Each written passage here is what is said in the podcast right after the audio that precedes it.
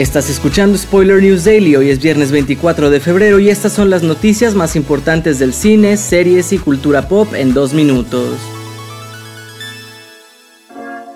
Empezamos con un buen bombazo porque el día de hoy se confirmó que Warner ha llegado a un acuerdo con New Line para desarrollar más historias dentro del universo de El Señor de los Anillos, aunque no dieron más detalles sobre si serán live action, animados o en qué época de la Tierra Media se ubicarán.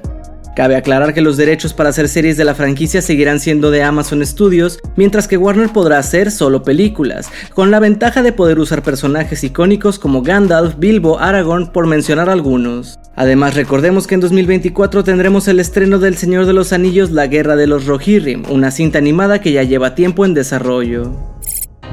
En otras noticias volveremos al macabro pueblo de Derry, pues HBO Max confirmó la realización de Welcome to Derry, serie que servirá como precuela de las exitosas películas de It y precisamente el director de estas, el argentino Andy Muschietti, dirigirá varios de los episodios. Por ahora no sabemos si Bill Skarsgård volverá como el payaso Pennywise o si la criatura siquiera aparecerá en la serie.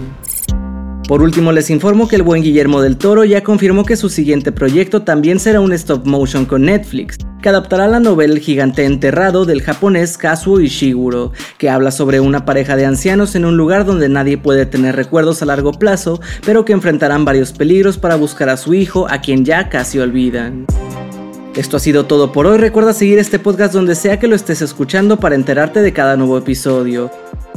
Yo soy Andrés Addiction y Spoiler News Daily es una producción de Spoiler Time y Posta. Hasta el lunes.